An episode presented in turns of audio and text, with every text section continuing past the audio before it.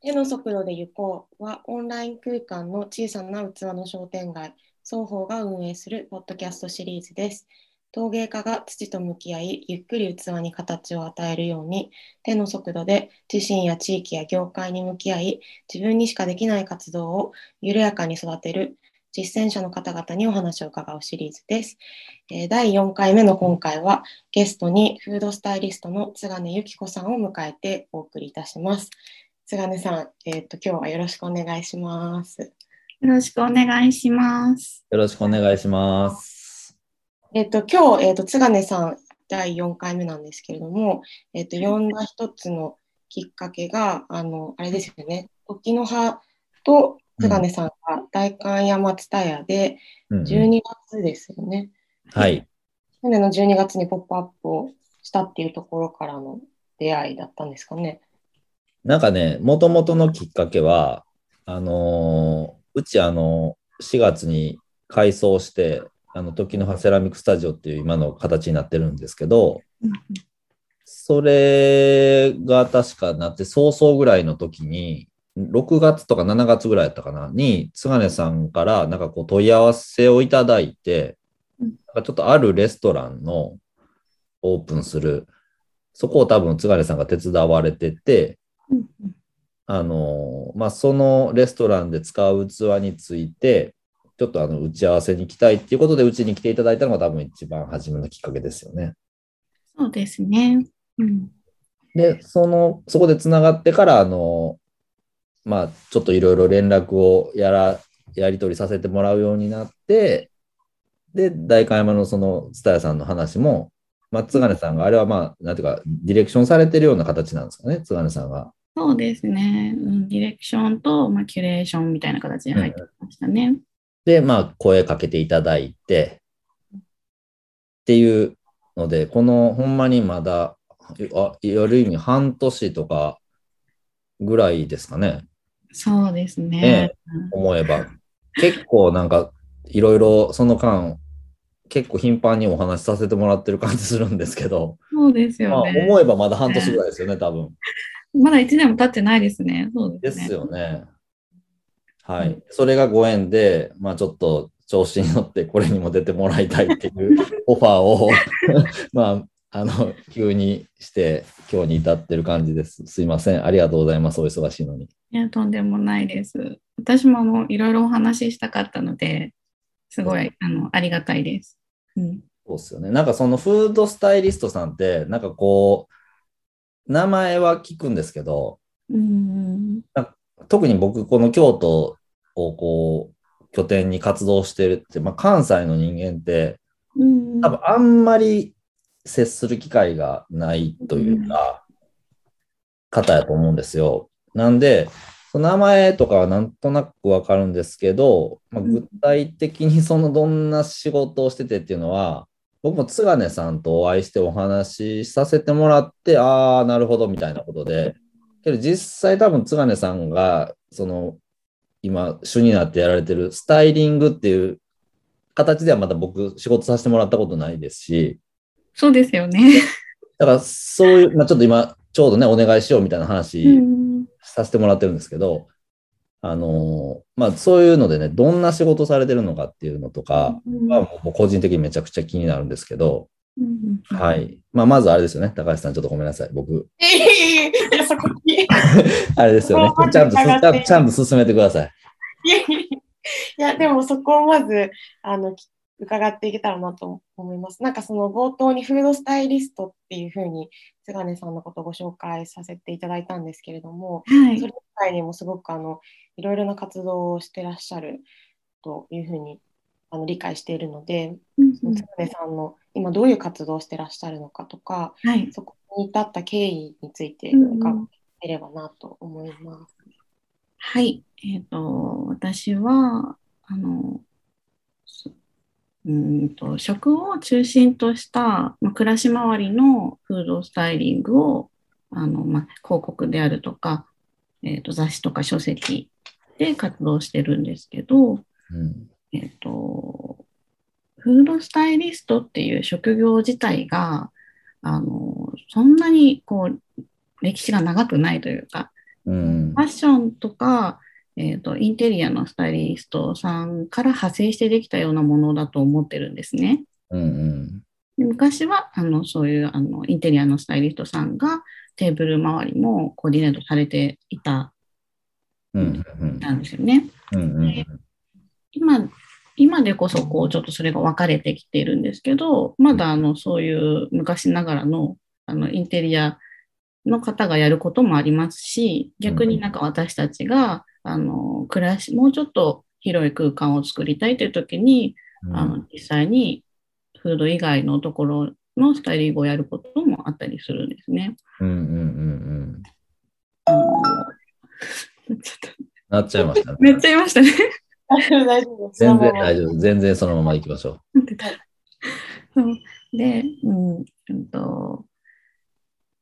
大きく分かれるのが動画と、まあ、静止画、あのまあ、テレビの世界と、まあ、広告、写真の世界っていうんですかね。でその中で、まあ、食事であったりとか食べ物お料理が出てくるところで、まあ、スタイリングを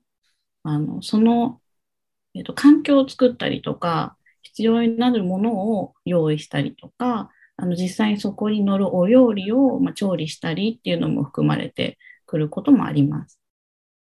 なるほどそ。それこそ高橋さんってそういえばめっちゃそんなんに詳しいですよね。もともと広告におられたわけやから。そうですね、なんか、はい、でも、あはい、あの、なんかプロップスタイリストって言うんですかね、なんか英語だとよくそのテレビの広告作るときとかに、うんうん、アートディレクターがなんかもうその世界観を一応も作ってて、それを実際にどういうふうに絵の中でその表現するのかみたいな時に、プロップスタイリストさんみたいな方がいらっしゃって、そのテーブルとか、なんか私チーズの広告作ってたんですけど、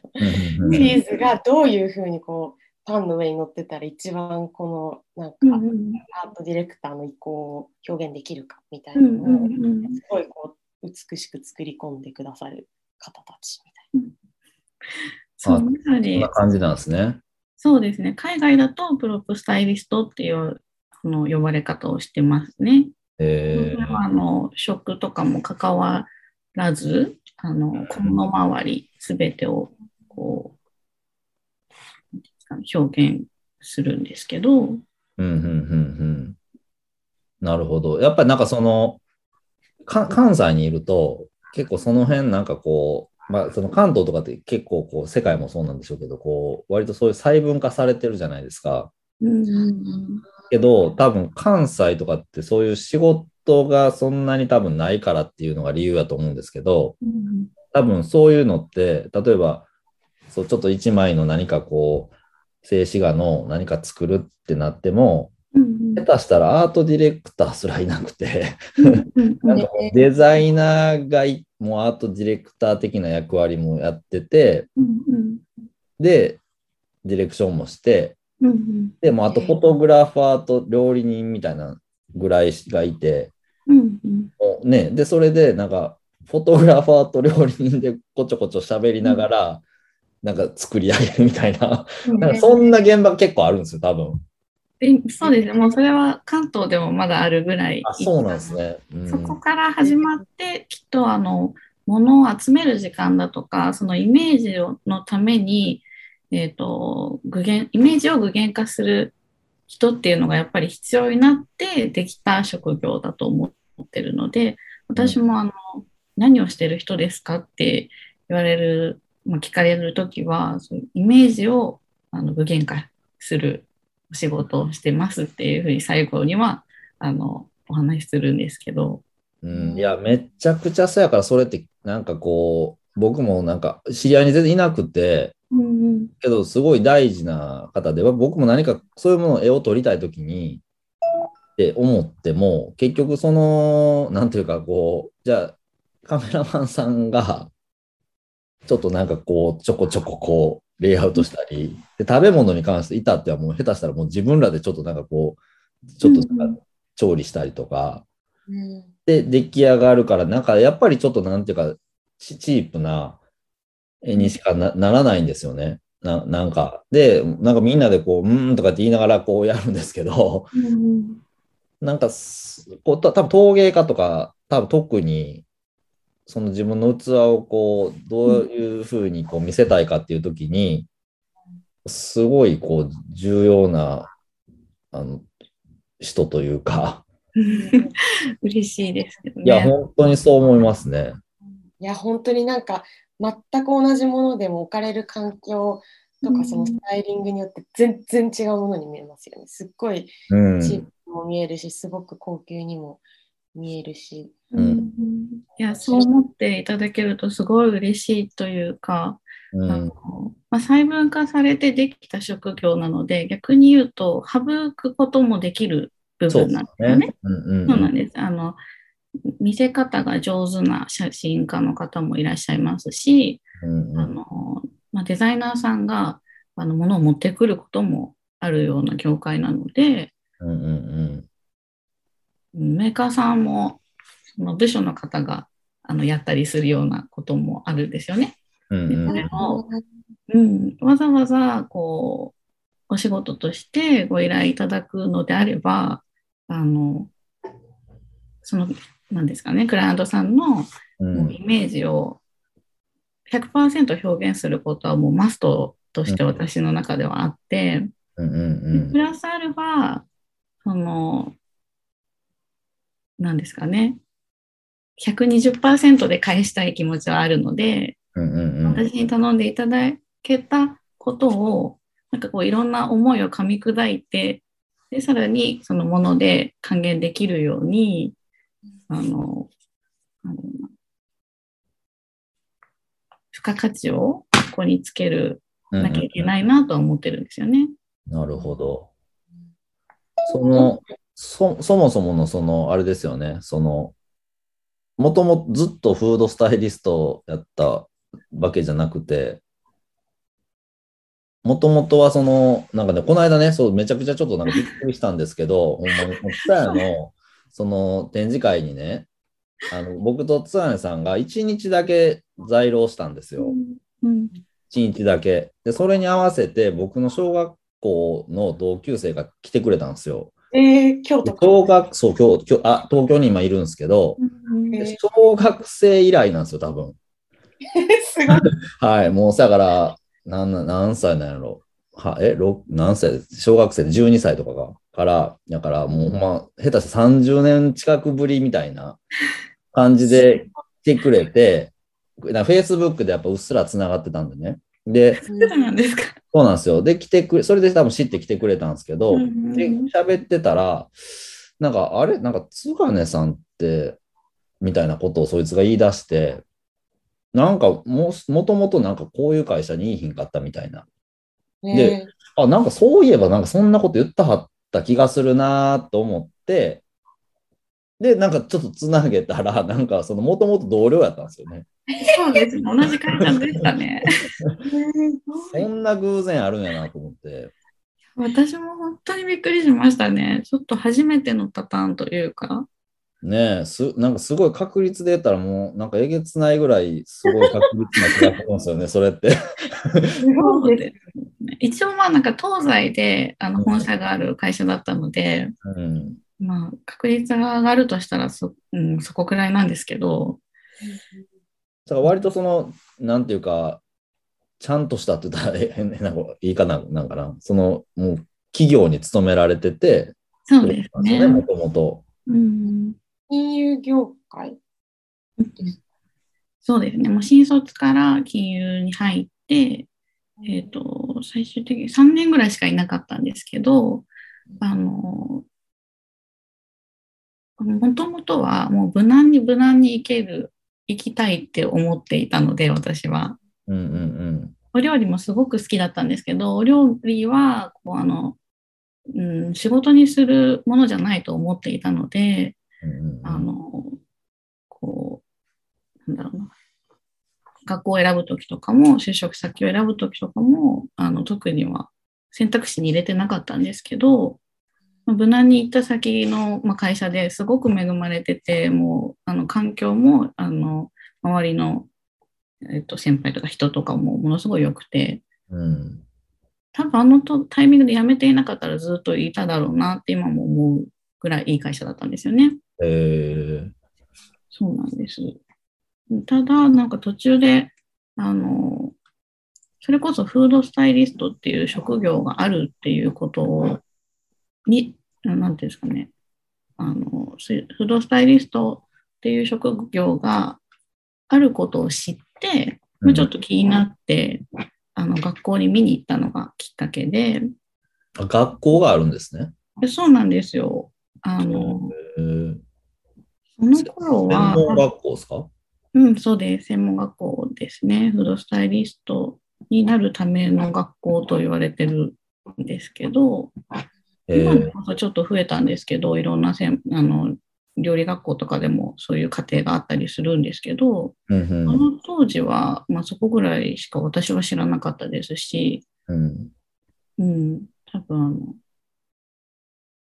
うん、なかったですね、他には。それはその仕事しながら行ってたんでしたっけ？そうなんですよ。あの仕事をしながら通って、でも通い始めるまでもうん。1年ぐらい考えてはいたんですけど、うん。一回見学に行って、その後1年ぐらいちょっと本当に自分がやりたいのかどうかも含めてちょっと考えてて、でもやっぱりずっと頭にあったので、うんあの行ってみるだけ行ってみようと思って、あうん。の通い始めて、でもものすごい楽しかったんですよね。えでなんかそれまでの認識、お料理を仕事にすると、まあ、レシピを作ったり、ーうん。あのなんだろうな、調理っていうことがお仕事になるんですけど、うん。あのフードスタイリスト、まあ、フードコーディネーターの学校なので、うん。実際はあの全部できるようになってほしいって思ってる学校なので、うん。お料理も含めてあの、レシピもスタイリングも全部できるようになってくださいっていう学校なんですけど、うんうんその、見せる、うんお料理を見せるっていうお仕事があるっていうのを知って、そこに通って、実際にやってみて、その見せる楽しさが勝ってたんですよね、私の中では。なるほど。うん。作るよりも、その見せる方にちょっと魅力を感じたんですね。そうですね。まあ実際にあのフードコーディネーターとして仕事をし始めてから、うん。あのレシピの制作もあったんですけど、うんうんうん。まあ、受ける中であの、まあ、自分が一番得意なところではないっていう になんか自負があったんですよね、もうん、あ、作る方は？う。そうですね。ああ、なるほど。すすっごくやっぱりあの、うんと、料理だと、もう料理の専門学校に行って、うん。それこそ調理師課程を取って、あの留学してとかこう、もうそういう方々がいっぱいいるので、うんその中ではあの仕事にならない、できないと思ったんですよ。なるほど。うん、うん。けど見せる方やったらなんかいけるんじゃないかっていうふうに。見せる方がすごいあの没入できるというか、うんうんうん。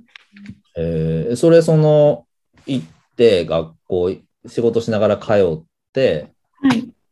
で最終的にはもうそれで辞めるってことですよね仕事を。そうですね、えっと、在学中にあのあの半年とかしかないんですよ。あそうなんですね。そうなんです。えーなので、そのままあの元の職に戻る人もの方が多いぐらい、うんうんうん実際にその後仕事にする人は一握りだと思うんですけど、うんうんえっと、で、私の場合は、その仕事自体は嫌ではなかったので、会社自体は。うんうん。戻ったら多分、あの、この、まあ、スタイリングの仕事、フードの世界には多分入らないだろうなっていうのが自分で分かっていたので、うんうんうん。辞めようと思ったんですよ、会社を。思い切りますね。そうなんでその時そう思えたのかよくわかんないんですけど、その、うん、在職中にあの学校に行って、その頃からちょこちょここうアシスタントに、料理家さんのアシスタントに入ったりとか、あのちょっとつながりができていってたのが一番大きいかもしれないですね。じゃあなんかその、あ、どうぞどうぞ。すみません。なんか最初に無難に生きる道をこう選んでいったっていうふうにあのおっしゃっていて、でもそのフードスタイリストの学校を終え終えた後がすごいなんかこう。ギャップがすごいですね。振り幅が。本当ですね。なんかこう、好きを多分見つけた瞬間だったのかなと今は思います。で、なんかやっぱその、いけるかもみたいな、なんかそういうのもちょっと感じたってことですよね、多分。仕事として、その半年通ってる中で、言ったらもう半年卒業したら、言ったら独立みたいなことでしょ、言ったら。そうですね。あの、ね、もう、あなたたちはプロよってこう送り出されるんですけど、どうしたらいいのっていう感じではありましたけど。もうフリーランスとして独立するってことですもんね。そうですね。えー、半年ですごい。それどうどうやってそこからその仕事取っていくんですか？と取っていくということですよね。いやいやいや、取ってあったでしょ？どうや、何が一番初めの仕事やったんですか？えっ、ー、と、これはもういろ、うん、後輩とかでもいろいろ聞かれるんですけど、うん。うん覚えてないですか？いや、いや、一番うん、人のご縁でもつながっていったところが一番あるのかなとは思うんですけど、その、うん、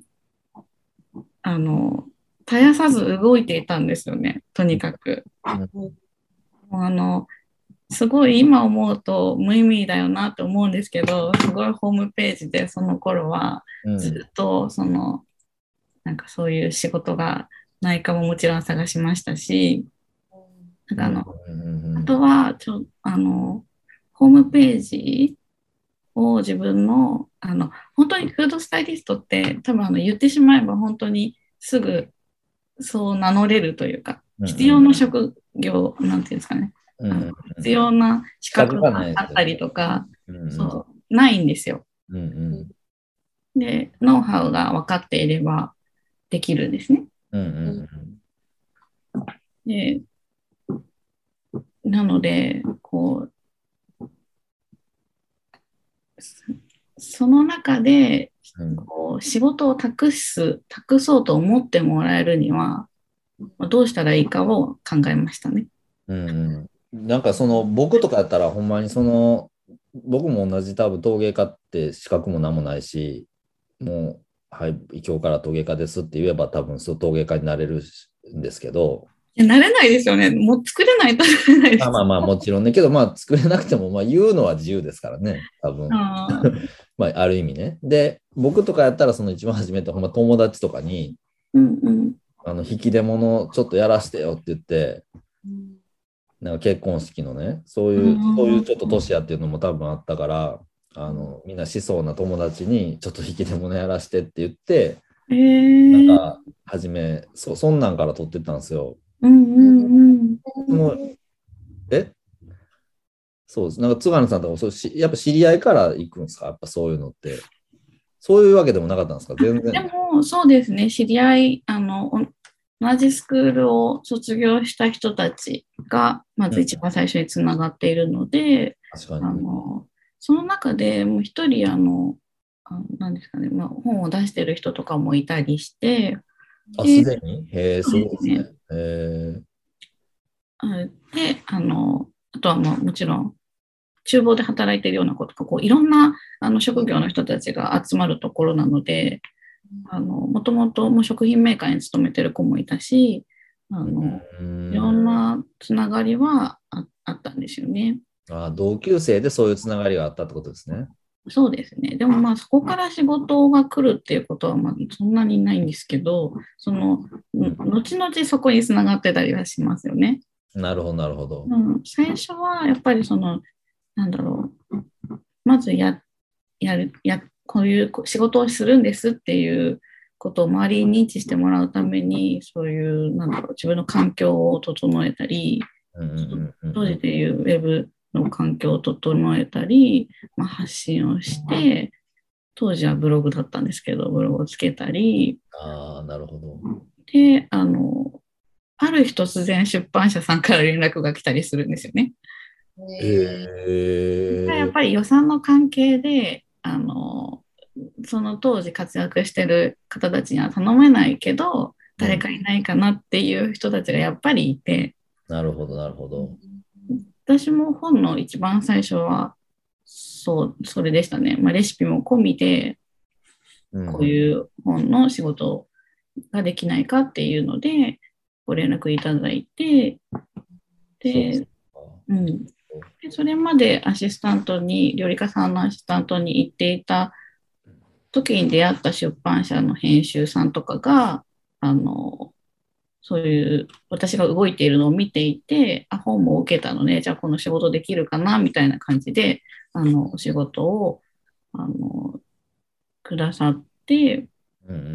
んで、もともとその、まあ、フリーにななるときに自分の目標として、あの、料理本を作りたいっていうのがすごいあったんですよね。うんうんうん、料理本のスタイリストをやりたいっていうのがあって、えっと、なのでムービーの方とかには本格的には足を入れないで、うんうん、あの何度か現場には行ってやってるんですけど、うんうん、あのもう本当に分野が違うので自分がどっちに合ってるかとかも、まあ、客観的に見て考えてあの、まあ、書籍とかその広告のスチールの方をメインにやりたいなっていうのがあってそれをあのこうなんですか公言してこう周りに言ってるとあのつながってっていうところですね。でも出版社さんあのもう恩師みたいな編集さんがいてその方からも月に23冊とかあの毎月毎月もう千本ノックのように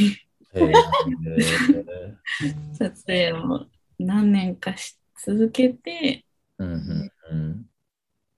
今のいろいろいろんなところからあの声をかけていただけるようになったっていう感じですね。なるほど。結構こう、うん、あフフードスタイリストさんって、うんうん、あのなんですかねこのもうその要望を見てこういう感じの絵を作ってほしいみたいなこう要望が多分もうあるじゃないですか。うん、でもこう津金さんがスタイリングしましたみたいなこう爪爪痕っていうんですかね。あとは多分残していってだから津金さんにまたお願いしたいみたいな風になんかつながっていくのかなって勝手になんか今か思ってたんですけどなんかそのあたりの、うん、津金、うん。はい。あ、すいません。すいません。かうん、すごい難しいな、今の質問。もう高橋さんもね、この間、なんかその自分のあのイズムっていうあのブランドの時に、はい、なんかそのスタイリング結構されたあの斬新なあのラーメン鉢を、はい。すごい、すごいスタイリングした写真に撮ってくれはったじゃないですか。かっこいい。はい、ああれとかはスタイリストさんがいたんですか？そうです。あの、まさに、あの、菅根さんと同じようにフードをメインに、スタイリングをしている、そのプロップスタイリストの方にお願いしてあのやっていただいて、うん、もうすごいですよね。こう、自由に、あの、もうお任せしたんですよね。その方のセンスがなんかもう素晴らしいということがわ分かっていたので。もう誰だろう。日本人、日本人あの人。あ、そうです。谷口さん、谷口かなさん。あ、あの人かな。えー、なんかもうだってインスタントラーメンがなんか立ってましたもんね。いや、なんかすごい世界観やなと思って。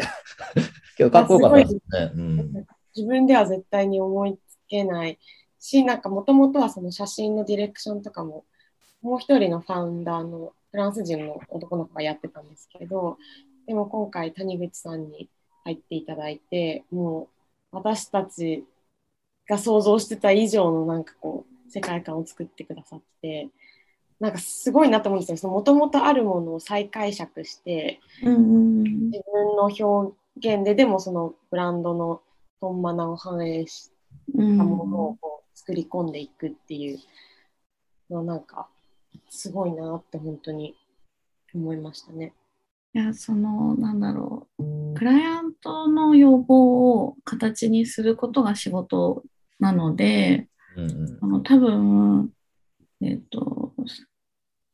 スタイリスト自体はすごい黒黒子というか裏方のお仕事だと思うんですよね。うんうんうん、であの多分今までの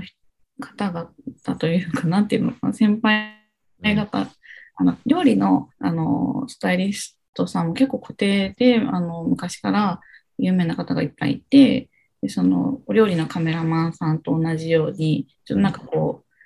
うなんだろうその人のアシスタントについたらやっぱりその料理の世界に道が開けるみたいなところがあるんですよね。はい、で私はその料理のスタイリストのアシスタント、なんていうんですか、師はいないんですよ。はいはいはい。勝手に自分でやり、どんどんやり始めて、道を、なんかぐいぐい、うん、あの、なんか、うん、切り開いてるんですよね。そうですね、うん、タイプなので、ちょっと異端児な感じなんですよね。あじゃあ、その師匠がいるような感じの人の方が多いんですね。どっちかというと。だと思います。あのうん、なので、多分私の、なんだろうな、うん、やり方がこう合っていると全く思わないんですけど、うん、あの本当は黒子に徹するべきところで、うん、その爪痕は多分残さないものなんですよね。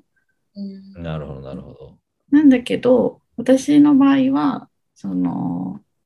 えっ、ー、と、そこがちょっと、あれなん結婚の出産とあって、うんうんうん、もうそのキャキャリアが、やっとちょうど、えーと、月間に2、3冊書籍を、うん、書籍だと1冊とかでも大変なんですけど、うんうん、その何年もかけてあの書籍のお仕事をもらえるようになって、えー、ちょうど本当にこうスケジュール的には飛ばしてた時期にあの出産子育てが入ってきて、うんうんうん、であスタイリストフードスタイリストもたくさんも世の中にいっぱいいるので、うんうん、東京のその、えーと、とスタイリストが使うあのリースショップっていうのがあるんですけど器をまあ書いたり広告の撮影のためにあのいろんなプロップを選択する場所があるんですけど、うんうん、そこを見てるともう本当にもう知らない人から知ってる人までもうとにかくたくさんいっぱいいるんですよね。で料理本を見てても、まあ、知ってる人もいますけどあの本当にたくさんいるので、うんうん、なんかその中で、まあ、自分に、まあ、この人にお願いしたいっていうふうに言ってもらえるようにあのしたいっていうふうに思ったんですよね。うんうん、代わりがたくさんいるので、うんうん、その中で、まあ、この人ではないとって言ってもらえるようになるには、うん、まあ、ちょっとなんだろうその100%で返すところで120%のその20%の付加価値をつけないといけないからあのまさにさっきおっしゃってた爪痕をどうやって残すかっていうところがすごく課題になってたんです。なるほど。それを出しすぎちゃうとそれはあのクライアントにとってあんまりメリットではないと思っていたんですよね。なるほど。めっちゃわかります。うん、うんで、えっ、ー、と、アートディレクターがいないようなお仕事もたくさんあるので、その時に、あの、こういう方向性で持っていくなら、こういう世界観がいいんじゃないんですかっていう、まあ、そういう提案とか、まあ、アートディレクターまでいかないんですけど、その具現化する要素が少ない時がやっぱりあるんですよ。うん。うんうん、ブランドとしてのその作りたい絵があんまりわからないとき、そういう時のまあ提案とか、あのあとは、その、なんだろうな、同じやり方をしない、その同じスタイリストたちが選ぶところで選んでいると、同じものが出来上がる可能性があるので、そのリースショップ以外のところで、あの、ものを調達して、そのブランドにとって、その、なんだろう、媒体がリリースされた後で、なんていうんですかね、あの、メリットがあるように考えてあげるっていうところをやったりしてたんですよね。多分その中で時の葉さんも、うん、あのことを見つけたんだと思うんです。うん、うん、なんかあのリースショップの器はもう、うん、年間何回リースショップに行ってるかわからないぐらい行ってるのですごいこう、うん、見てるものになってくるんですよね。なのでこう作作家さんの器を、まあ、直接作家さんにお願いをしてあのその媒体の撮影のために使わせてもらうみたいなことをしてて、うん、それがその作家さんにとってもメリットになるようなものだったとしたら、うん、あのどちらにとってもいいことだと思うので、うん、あのなんだろうなそのショップに頼らないで、いろいろこう開拓してってたんですよね。うん、その中で多分見つけたんだと思うんです。あで、今朝からスタイリストさんってめっちゃ自分で持ってるんですよね、器を。持ってますね。やっぱりあの、うん、持ってるし、ただ持ってるものもどんどんそのもう一回使うとその印象が自分にもあるので、うん、もうあの再現がないわけですよ。めちゃくちゃ増えていきますよね。そうなんです。すごい。貸せるぐらい器ある。でも、どっかで販売したらいいんじゃないですか、それ。そうね。なんか先ほどのお話の中で、こう、ちょうど、なんですかね、波に乗波に乗っているというか、こう、うんうん、乗ってる時に、まあ、出産、子育てっていうふうにいう、こう、なんか人生のイベントが入ってきたっていうお話してらしたと思うんですけど、うん、その中でこうどうやって両立していったんですか？なんか先ほど自分のその20%の爪痕を残せるようにあの他の人が使ってないあの小物を使うっていう話もあったと思うんですけどなんか他にこうなんか、ね、焦らないようにするための工夫とかこう育て活動を育てながらちゃんと、うん、ですかね、子育ても自分の納得ようのいくようにしていくにあたってなんかこうやってたこととかありますか？うん。うん、そうですね。よくその両立のことも聞かれるんですけど、うん、両立は今でもできてるのかちょっと不明なところがあるんですよ、自分の中では。うんうんうん、そうなんですよね。で、うん、なんかあのどうしてもあの変わらないことっていうのがその、まあ、時間が明らかに稼働できる時間がもう半分以下になるんですよね。うん、でなのであの受けられる本数っていうのもおのずと減ってくるし今はちょっと意識的に減らしてるんですけどそのそれはそのなんだろう。質を上げるためそのどうしても時間かけられる時間が減るのでその受け受けられた仕事に対しての質を上げるとあの自分の中でもあのなんだろう。終わった後、お仕事が終わった後に納得できる成果物が上がると思うので、でまあ、数じゃなくて質を上げて、それを両立と呼ぶのでしょうか。いや、けど、そう、それしかないですよね。そうですね。うんなが多分そういう悩みを。でもなんか、うん、それがなんかこう自分のこう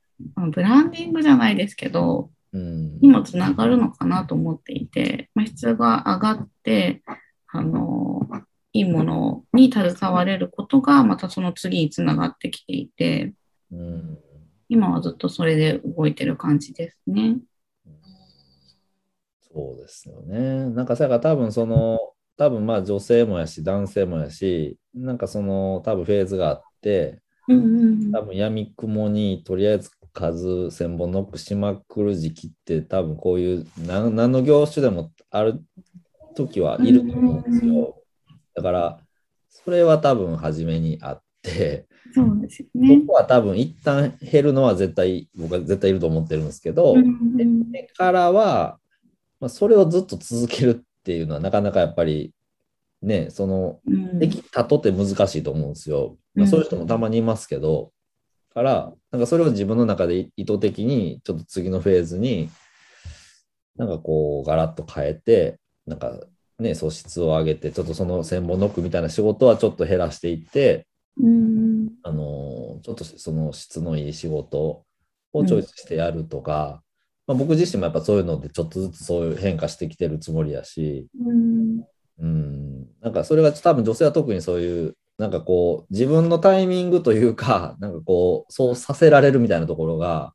ちょっとあるのかもしれないですねもしかしたら。うんありますね。ですうん、スタイリストだとよりなんだろうその料理家さんだとそのフェーズであの自分で仕事をコントロールがよりできるようになると思うんですね。主体になる方なので確かに。うん。でそこに合わせていく周りのスタッフの一スタッフなのでスタイリストは。うんあのいくらこうな取取捨選別じゃないですけどあのその仕事を減らしていたとしてもどうしてもこう自分主体では動けないんですよね。なるほど。でそこが、まあ、2回目のぶち当たった壁というか受ける本数が減っているのにあの全くバタバタ感がななくならない時期があったんですよね。うんそれで、あの、まあ、2人目の出産のタイミングぐらいで、あの、ちょっとやってみたかったことをやってみようと思ったのが、あの、なんかちょっとものづくりをうん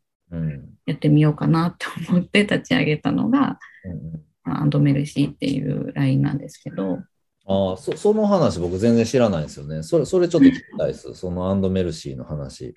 そうでもまだ、うん、きちんとはね、あの、できてないから、あんまり大きい声で言えないんですけど、はい。なんかもともとその仕事の中でこういうのがあったらいいのになって思ってたものを、まあ、実際に作ってみたっていう話なんですけど、うん、あそれ津軽さんがうんこれはその、なんていうかブランドをたこれを運営してるんですか？運営してますね。うん。で誰かにデザインというかしてうんうん、作ってもらってるみたいな。そうですね。もう私のイメージ、うんそのラフ画みたいなのをデザイナーさんに起こしてもらって、うんうんえっと、商品取りをして、ウェブショップで動かしてるみたいな感じあで、そういうことなんですね。うんなるほど。もともとなんかあの海外にはその可愛いえーとフォトグッズって言われるものがあったんですけど日本にはなくてうんうんそのお菓子の撮影の時とかにこう、まあ、賑やかすようなあのそれこそプロップと言われるあのなんだろうピックであるとかそういうなんかあのお菓子を可愛く見せるためのものが、あの日本製で全然可愛いのがなかったんですよね。ああ、なるほど。自分がその道具として使うものが、なんか、あんまり日本製でいいものがなかったんですね。そうなんですよ。で、その撮影のたびにこう自分で作ったりとかあ、あそうなんですね。へすえ。ることがあって、で、あの、それを試しにそのメーカーさんにお願いして作ってみたら、あの、欲しいって言ってくださる方がいて、うんうんでそこから最初は自分たちの、あの、何ですか、箱作り、箱を組み立てて発送するところまで、あの、自分でもやってたんですけど、それをまあ外注できるぐらいになって、どんどんこうコミュニティもできてきたぐらいですかね、今。なるほど。それがお二人目が生まれたタイミングで始めた？そうですね。妊娠中に、あの、なんかもう、業界で一人お子さんがいる方はいたんですけど、周りでなんか二人いる方が全然いなくて、これもう仕事にならないんじゃないかっていうところから、うん、で自分であの例えばこういうものを作ったら商品取りをするので、うん、その時にスタイリングを自分でする。うんで、それをリリースするっていうサイクルがあれば、自分で仕事が作れると思ったんですよね。なるほど。うん、で、あの、現場にずっと生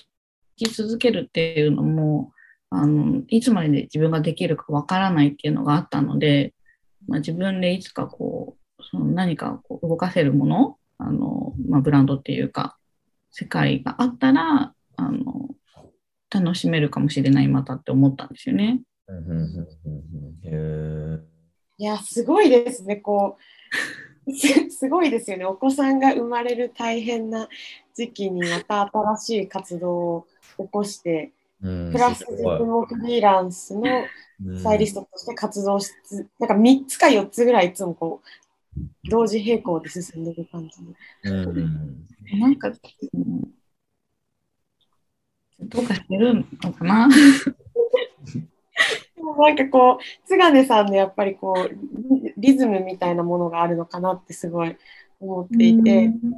多分すごく葛藤とかがありながら、でも津金さんのこうリズムで全部うまい具合に育ってるように、はたから見えるんですけど、なんかそうですね、最後にあの津金さんにとって、なんかこう自分が心地よく生きる速度っていうのはどんなもので、どんなもの？で、なんかどうやってそこに至ったかみたいなお話が聞けたらいいなと思います。うん。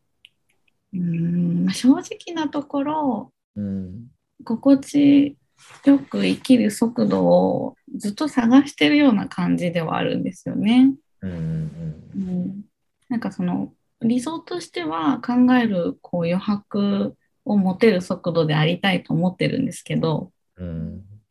なかなかこうやっぱり難しいところもあったり、うん、あのまあ、仕事と同じぐらい同じぐらいというか比べるものでもないんですけど子育てもすごく楽しんでるので、うん、うん、どちらかを犠牲にしないように、うんうん、没入しながら解放もしつつっていうのが私の中ではテーマがあるんですけど。うん、うん、なるほど。どうですか、大輔さん、今日の津金さんのお話を伺って、発見や気づき。まとまらない。いや、あの、なんかね、その途中のその爪痕の話が、なんか僕も結構似てるなっていうか、なんかその、クライアント、僕がとの白っていうブランドでやってる、その料理人さん向けの、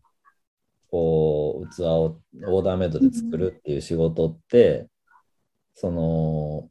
なんかそれに結構似てる葛藤が結構あって、で、クライアントさんが明確にいて、で、基本的にその明確にその僕の、そのなんていうかこう、個性というか、アート性とか、なんかそそういうのを必要とされる余白がある仕事と、あんまりない仕事もあるんですよ。でだからその結構余白が余白やと思うんですけど、そのなんか自分に与えられてる仕事、クライアントさんからパッて仕事が来た時に、もう極端に言ったら余白ゼロの仕事あるんですよ。うん、もうえ俺じゃなくてもいいかなぐらいの、うん、言われてもなんかバチバチに図面引かれてて、うん、もうそれをただ作るっていう再現するみたいな仕事、でやっぱそんなに面白くないんですよ。うん、なんかまあまあいやいやまあそういうでそういうのをちょっと最近ちょっと減らしたりしてるんですけど、うん、けどやっぱりこう、まあ、こんな感じで作ってほしいけどなんか細かいとこはもう清水さんに任せますみたいな、うん、なんかちょっと余白をもらえるとそこでまあその僕のそのなんていうかこう要素を少し入れてなんかこうアウトプットするんですけど、なんかそれが多分こうねなんか出出過ぎちゃうと多分クライアントさんにとってはなんかちょっとね、みたいな多分こともあって、多分そのアートと多分そのなんていうか、アートかなんかデザインかみたいな、なんかよくそういう話であるじゃないですか。デザイナーさんもなんか結構僕いろんな人とデザイナーさんでこう接すると、結構そういう、この人デザイナーじゃなくてアーティストだなっていう人もというか、なんかこれでいきますみたいなことをなんかこう結構肩はめられちゃうというか、けど、なんか、まあ、僕が結構その尊敬してるデザイナーとかでいろいろうちの白とか、なんかやってくれてる、うん、あの人は、まあその、割とその、なんていうか、結構、なん本質的なデザインでやってくれる人やから、うん、あのなんかねそそ、そういうところなんかなっていうか。けどそれでそ、そいつ本質的なデザインなんですけど、結局なんかやっぱ最終的には絶対そいつの色がちょっと出てくるんですよね。うん、どどんだけ消しても。から、なんかこう、多分津金さんも、そのなんか絶対クライアントに合わせてやってて、その爪痕をあんま出さない方がいいって言ってても絶対多分出ちゃってるというか そうのは絶対出ちゃっててでそれを多分気に入ってるから多分仕事がまたこう回るというか次がまた依頼が来るからなんかそれでななんかみんな多分そういうのは多分何かしら多分ちょっと葛藤しながら仕事してると思いますよっていう。わかります。経過も多分すげえ葛藤してる人はいると思うんで。うん。って思いました。はい。ありがとうございます。いや、でも本当になんかこう、いやなんか津金さんのこう、なんですかね、いつも結構私と大輔さんだともうガシガシガシガシなんか話して進めそうですね。あの津金さんのこうすごくなんか穏やかななんかオーラをなんか排除してすごくなんか和やかな回になって本当にありがとうございます。あの津金さんの本当にその和やかなんですけどでもなんかかなりなんですか、ね、情熱がメラメラ燃えているというかなんかこうすごく自分のやりたいこととか没入できることを大事にこう守って育ててらっしゃるこの姿勢が今のこういろんな活動につながってるんだなっていうのがあのすごく感じられてあの女性として働く一人の人間としてなんかすごくいろんなインスピレーションをいただきました。ありがとうございます。津金さん。ありがとうございました。ありがとうございます。えー、とじゃあ今回は、えー、第4回目のゲストにフードスタイリストの津金由紀子さんを迎えてお送りいたしました。津金さんありがとうございます。ありがとうございました。ありがとうございました。ありがとうございました。